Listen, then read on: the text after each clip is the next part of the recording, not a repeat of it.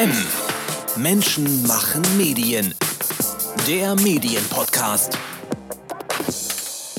Alle sprechen von Vielfalt. Vielfalt in der Gesellschaft, in der Politik, am Arbeitsplatz und in den Medien. Dabei geht es meist um die Diversität der Geschlechter, der Herkunft oder der sexuellen Orientierung. Doch wie ist es um die Vielfalt der deutschen Medienlandschaft an sich bestellt? Dieser Frage wird von den deutschen Landesmedienanstalten einmal pro Jahr in einem Medienvielfaltsbericht nachgegangen. Der für das aktuelle Jahr ist jüngst zu den Münchner Medientagen erschienen. Darum sprechen wir mit Dr. Simon Berghofer, Referent Medienökonomie und Forschung bei der gemeinsamen Geschäftsstelle der Medienanstalten in Berlin. Willkommen bei M, der Medienpodcast, sagt Danilo Höpfner. Berghofer, bevor wir uns gleich ein paar konkrete Beispiele mal ansehen, was sind denn in wenigen Sätzen zusammengefasst die zentralen Erkenntnisse des Medienvielfaltsberichtes 2021? Ja, erlauben Sie mir einen ganz kurzen Satz vorab. Ähm, Sie haben völlig recht. Wir präsentieren einmal im Jahr den Medienvielfaltsmonitor auf den Medientagen München, aber wir beschäftigen uns natürlich äh, auch unterjährig mit der Vielfalt auf dem deutschen Medienmarkt. Gerade die TEC, die KEC etc., die prüft natürlich andauernd und ständig, wenn es dort entsprechende ähm, Konzentrationsbestrebungen gibt ähm, etc. Aber Sie sagen ganz recht, wir präsentieren einmal im Jahr diesen Vielfaltsbericht, wo wir uns eben nochmal ja den, die die Meinungsmacht äh, verschiedener Unternehmen im Medienvielfaltsmonitor insbesondere anschauen. Aber wir, wir bedienen eigentlich immer ganz viele verschiedene Themen mit den Vielfaltsbericht. Ich weiß nicht, Sie haben sicherlich auch mal reingeschaut in den äh, diesjährigen. Da beschäftigen wir uns eben einerseits mit der Entwicklung des, des Marktes, aber andererseits auch mit, mit veränderten Nutzungsgewohnheiten, äh, mit auch äh, Mediennutzung jüngerer äh, etc. Wenn Sie jetzt nach den, nach den großen Veränderungen, sage ich mal, gegenüber dem Vorjahr fragen, da muss ich Sie ein bisschen enttäuschen, weil was wir tatsächlich sehen und was wir auch seit mehreren Jahren schon sehen, ist, dass ähm, die, die Meinungsmacht auf dem deutschen Medienmarkt ähm, relativ stabil verteilt ist. Wir haben ein sehr vielfältiges Angebot ähm, insgesamt ähm, und haben da jetzt, ich sage mal, unmittelbar im Vergleich zum Vorjahr relativ wenig Bewegung. Was wir insgesamt schon über die letzten Jahre sehen, ist, dass ähm, die Relevanz des Internets zunimmt, also dass äh, insbesondere ja Online-Plattformen ähm, oder auch Online-Portale zunehmend auch ähm, an Meinungsmacht oder Relevanz ähm, für den Meinungsmarkt gewinnen. Und ähm, genau, das ist sicherlich etwas, was man konstatieren kann. Wenn man aber den Gesamtmarkt betrachtet, dann ist es nach wie vor, dass aufgrund der, der hohen Reichweiten eben äh, insbesondere Unternehmen mit, äh, mit TV-Beteiligung ein vergleichsweise großes Meinungsbildungspotenzial haben. Nun steht ja der Medienvielfaltsbericht in diesem Jahr im Zusammenhang mit dem neuen Medienstaatsvertrag, der ja seit nun einem Jahr in Kraft ist. Es gab an ihm viel Lob, aber auch viel Kritik. Es fehle zum Beispiel ein wirkungsvolles Instrument zur Kontrolle der Medienkonzentration, was ja Thema des Vielfaltsberichtes ist. Um die Vielfalt in einer sich wandelnden Medienwelt gewährleisten zu können, brauche es objektivere Bewertungskriterien, so eine Kritik. Vielleicht ist es noch ein bisschen zu früh. Ich versuche es trotzdem. Nach einem Jahr Medienstaatsvertrag, wie hat sich das bisher auf die Medienvielfalt ausgewirkt? Ja, das sind ja gewissermaßen zwei verschiedene Fragen. Also ein, einerseits, Sie haben es ja richtig, ganz richtig gesagt, der, der Medienstaatsvertrag ähm, oder der Gesetzgeber hat sich ja mit dem Medienstaatsvertrag zunächst äh, nicht dazu durchringen können, ein neues Medienkonzentrationsrecht auf den Weg zu bringen. Das ist ja tatsächlich was, was die Medienanstalten auch schon länger fordern, dass wir, äh, dass wir sagen, naja, es bedarf natürlich heute eines, eines angepassten, eines modernen Medienkonzentrationsrechts. Wir haben ja nach wie vor ein, äh, ein Fernsehkonzentrationsrecht konzentriertes Medienkonzentrationsrecht. Das heißt, äh, die Bewertung der, ähm, der, des, des Medienmarktes erfolgt letztlich ausgehend von ähm, dem Fernsehmarkt. Und wir wissen natürlich alle, dass die Realität heute ganz anders aussieht. Natürlich hat das Fernsehen nach wie vor eine hohe Suggestivkraft und, und, und eine Breitenwirkung, aber wenn wir uns die Mediennutzung anschauen, ist das natürlich viel differenzierter. Also die Menschen schauen eben auch online, nutzen sehr viel Online-Nachrichten, nutzen auch äh, Videos, Fernsehen oder Videoformate werden auch on demand online verbreitet etc. Ähm, das heißt, äh, das ist etwas, was man sicherlich mit berücksichtigen sollte. Und insgesamt ist es natürlich so, dass wenn wir uns auf die Meinung Meinungsbildung anschauen, spielen natürlich alle verschiedenen Mediengattungen eine, eine wichtige Rolle. Und das ist etwas, was, ähm, was äh, aus Sicht der Medienanstalten ähm, möglichst auch vom Gesetzgeber berücksichtigt werden sollte in einer Novelle des Medienkonzentrationsrechts. Ähm, und dafür haben wir auch, äh, ich sag mal, mal eine Möglichkeit aufgezeigt, indem wir den Medienvielfaltsmonitor schon vor vielen, vielen Jahren entwickelt haben. Der Gedanke war da tatsächlich ein, eine Gesamtmarktbetrachtung zu ermöglichen, um ähm, ja Aussagen letztlich über die potenzielle Meinungsmacht einzelner Medienunternehmen zu treffen das vielleicht erstmal äh, vorweg. Wenn Sie jetzt, ich sag mal, nach, den, äh, nach, der, nach der Wirkungsentfaltung des Medienstaatsvertrags äh, fragen, da glaube ich schon, dass man da durchaus eine ganze Reihe an, an unterschiedlichen ähm, Entwicklungen sieht, die damit einhergehen, weil Vielfaltssicherung ist ja nicht nur, ist ja nicht nur das Medienkonzentrationsrecht. Also gerade äh, wenn wir jetzt ähm, in andere Bereiche denken, dann ist es eben auch die, ja, die die Plattformregulierung, es ist auch die Intermediärsregulierung etc. Und dort hat der Gesetzgeber ja den Medienanstalten eine Reihe neuer Kompetenzen ähm, erteilt. Und äh, da sind wir durchaus auch jetzt in die ersten Verfahren gegangen und äh, entsprechend äh, zeigt sich da auch, auch eine Wirkung und auch eine Relevanz des Medienstaatsvertrags für die Vielfaltssicherung. Ja, wenn ich mal versuchen würde, die Ergebnisse des Medienvielfaltsberichtes ganz vereinfacht herunterzubrechen, dann würde ich sagen, um die Mediennutzung in Deutschland muss man sich an sich erstmal keine Sorgen machen. Die Menschen informieren sich weiter, auch in seriösen Medien. Die Frage ist nur, auf welchen Wegen das künftig stattfindet. Richtig? So kann man das sicherlich sagen. Also zum einen informieren Sie sich natürlich auf äh, über seriöse Nachrichtenwege. Das ist etwas, was wir, was wir ganz klar sehen. Also die informierende, äh, die informierende Mediennutzung ist nach wie vor sehr hoch und äh, dabei spielen die, die traditionellen Medien einerseits ähm, nach wie vor eine sehr wichtige Rolle ähm, auch in ihren traditionellen Formaten. Aber gerade bei den Jüngeren sehen wir eben auch, dass zunehmend Inhalte auch verstärkt online genutzt werden. Also insofern äh, bin ich da komplett d'accord, das ist richtig. Aber wir sehen natürlich schon auch, dass ähm, wir gerade online und gerade in den sozialen Medien doch auch nicht unerhebliches Desinformationspotenzial haben. Denken Sie beispielsweise jetzt an die Corona-Thematik, an Debatten etc. Dort ähm, gibt es natürlich auch, äh, ich sage mal, Falschinformationen oder, oder verzerrte Darstellungen etc., so dass da immer nicht die journalistischen redaktionellen Standards eigentlich gewahrt werden, wie sie in den, in den klassischen Medien eben etabliert sind. Also insofern äh, eine ambivalente Antwort. Wir schauen uns mal Print als Informationsquelle an. Nur noch ein Fünftel der Bundesbürger über 14 Jahren liest Nachrichten auf gedrucktem Papier. So steht es im Medienvielfaltsbericht.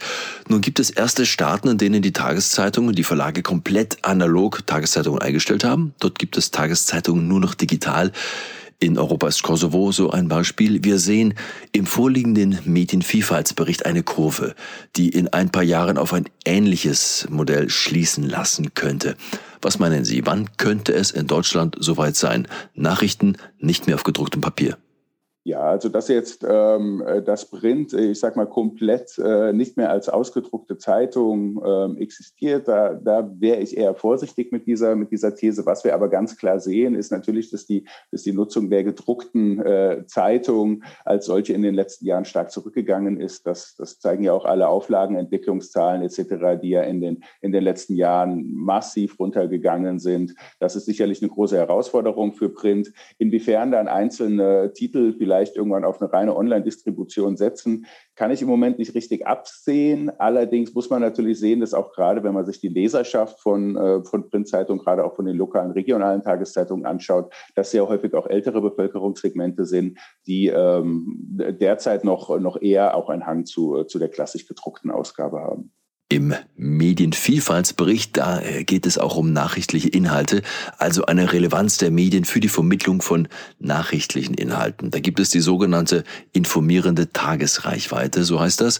Das Fernsehen bleibt da weiterhin das Informationsmedium mit der höchsten Tagesreichweite. Allerdings kann es einen Spitzenplatz mit knapp 59 Prozent vom letzten Jahr nicht mehr erhalten. Und noch deutlicher sind die Einbrüche beim Radio, das ja immer als das unkaputtbare Medium galt.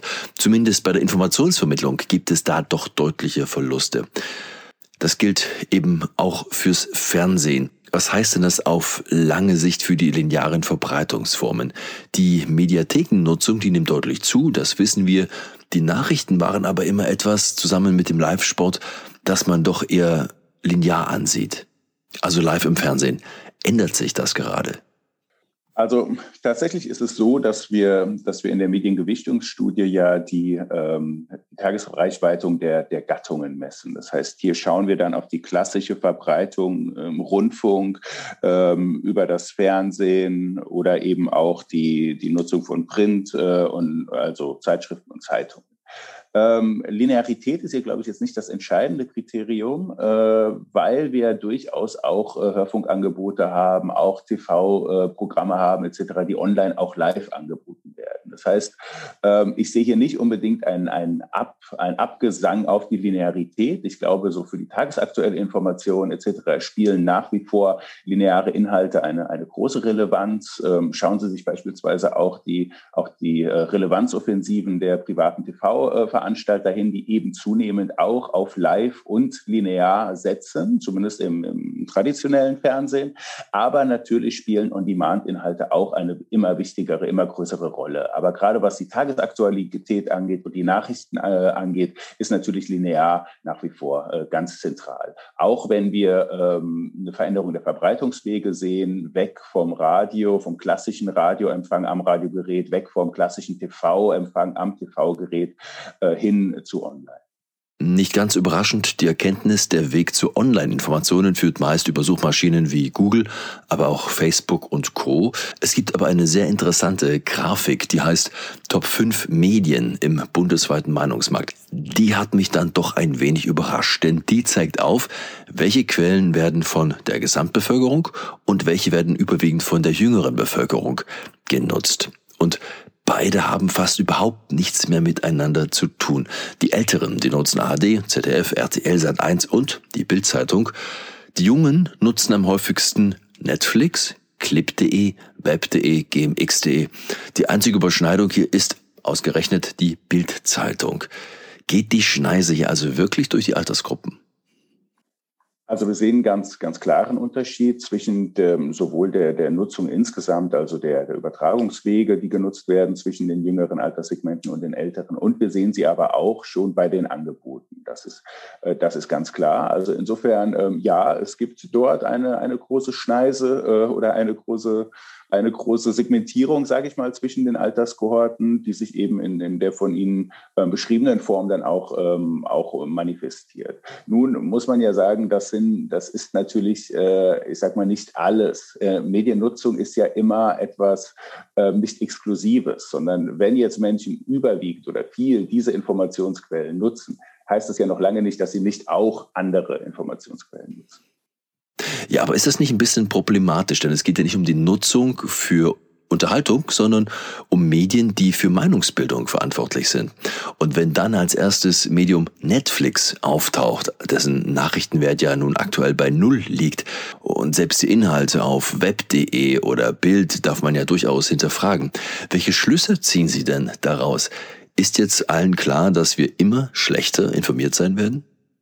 Ja, was wir als, als Grundlage hier ja haben, das ist ja ähm, insbesondere auch die informierende Mediennutzung. Also was wir ja in der Mediengewichtungsstudie abfragen, ähm, ist ja nicht die Nachrichtennutzung als solche, sondern informierende Mediennutzung. Und natürlich äh, können unterhaltende Formate an der Stelle auch informierend sein. Also wenn beispielsweise Netflix genutzt wird, und es gibt ja durchaus auch äh, Dokumentationen etc., die darüber laufen, äh, dann ist es, natürlich hat das keine nachrichtliche Relevanz im Sinne von tagesaktuellen Nachrichten an der Stelle, aber äh, dennoch ist, scheint es so zu sein, dass Menschen sich da äh, informieren über das Zeitgeschehen. Gleiches gilt offenbar auch für, für chip.de etc., ähm, die äh, auch eine Rolle spielen für die informierende Nutzung gerade von jüngeren Zielgruppen. Eine Vielfältige Medienlandschaft, das ist nun mal die notwendige Voraussetzung für moderne Demokratie, damit überhaupt öffentliche Diskurse stattfinden. Und darum gibt es ja auch den Medienvielfaltsbericht als eine Art, nennen wir es mal, Wasserstandsmelder. Und darum sind die Anteile der Medienunternehmen am Meinungsmarkt ja zentrales Thema des Medienvielfaltsberichtes. Aber Vielfalt, das ist ja auch Vielfalt der Formate, der Darstellungsformen. Vielfalt ist auch, wie viele verschiedene Radioformate gibt es zum Beispiel auf Antenne, was aktuell wahrscheinlich zu einem eher traurigen Ergebnis führen würde. Aber auch, welche Vielfalt gibt es in den Darstellungsformen, Reportage, Feature etc. Dazu schweigt der Medienvielfaltsbericht. Ist das nicht eine Schwachstelle und vielleicht auch ein Fehler, ausgerechnet das nicht zu erheben? Ja, also wir orientieren uns natürlich mit dem Medienvielfaltsbericht ähm, bis zu einem gewissen Grad am geltenden Medienkonzentrationsrecht. Das ist ja, der, der Gedanke ist ja tatsächlich nochmal, ähm, ich sag mal, eine Erweiterung des bestehenden Medienkonzentrationsrechts ähm, um eine, eine gattungsübergreifende Perspektive an dieser Stelle. Was Sie sagen, ist natürlich etwas, äh, ein ganz wichtiger Punkt. Natürlich ähm, verändern sich auch die Darstellungsformen, die Formate etc. Aber das würde ja auf eine inhaltliche Bewertung gewissermaßen auch auslaufen. Und da ist es natürlich sehr schwer, sehr schwer, das, äh, das Bewerten dann auch zu erheben und umfassend zu erheben. Sie müssen sich vorstellen, wenn wir beispielsweise ähm, auf die Inhaltsebene gehen würden, dann müssten wir ja für äh, sämtliche Medieninhalte, wenn wir jetzt mal konvergent denken, in Deutschland eine Inhaltsanalyse durchführen und die entsprechend kodieren und dann äh, die verschiedenen ähm, Formate, ich sag mal, miteinander im Trend vergleichen. Das ist, das ist, ich sag mal, vom, vom Aufwand, von, von der Umsetzung, äh, von der Studiengröße ähm, kaum leistbar. Neu ist ja auch in diesem Bericht 2021 erstmals die Regulierung von Medienintermediären aufgrund ihrer zunehmenden meinungsbildenden Relevanz. Also Medienintermediäre, das sind soziale Netzwerke wie Twitter oder Facebook, Suchmaschinen wie Google oder Bing. Dahinter stehen große, meist amerikanische Konzerne.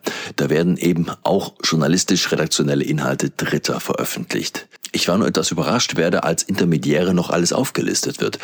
Dazu gehört auch die Plattform Xing etwa, dessen News-Relevanz ja doch sehr überschaubar ist und auch eher ein mittleres Hamburger Unternehmen mit Mehrheitsgesellschafter Burda.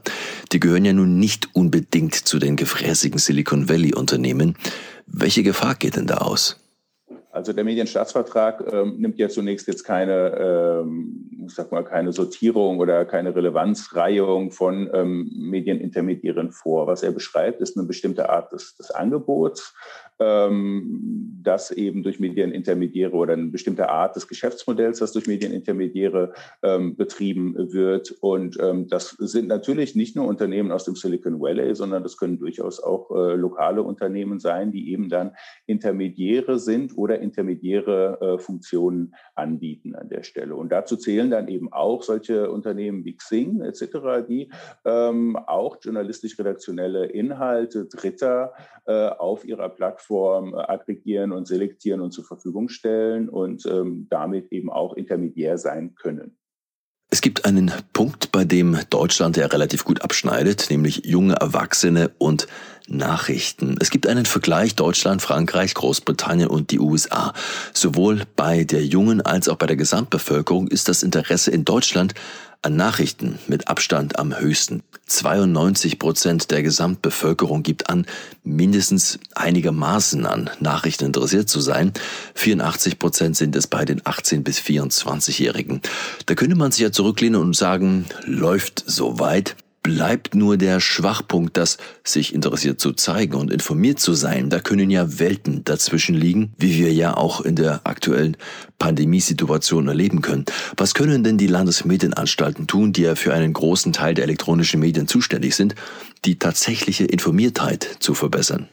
Ja, die Medienanstalten sind da, glaube ich, in vielen Bereichen aktiv. Das ist ja gerade äh, das große Feld der Medienkompetenz und auch der Nachrichtenkompetenz etc., wo ähm, ja viele Initiativen auch von Seiten der Medienanstalten laufen, um eben auch das Interesse und, und die informierende Nutzung auch ähm, ja, ähm, zu ermöglichen und die Menschen auch äh, dazu anzuregen und zu qualifizieren, entsprechend ähm, ihre Mediennutzung zu reflektieren und, und auch ähm, informiert zu handeln. Dr. Simon Berghofer, Medienreferent Medienökonomie und Forschung bei der gemeinsamen Geschäftsstelle der Landesmedienanstalten in Berlin. Den Vielfaltsbericht, den können Sie bei Interesse kostenlos herunterladen, zu finden unter Publikationen auf den Seiten der Landesmedienanstalten unter die-medienanstalten.de. Mehr Themen und Beiträge zum Thema Vielfalt in den Medien, auch immer aktuell auf unseren Seiten von M. Wenn Sie mögen, abonnieren Sie gern unseren kostenfreien Newsletter. Danke für Ihr Interesse heute und eine gute Zeit wünscht Danilo Höpfner. Das war M. Menschen machen Medien. Der Medienpodcast. Weitere Interviews, Reportagen und Dossiers aus der Medienwelt täglich neu unter mmm.verdi.de.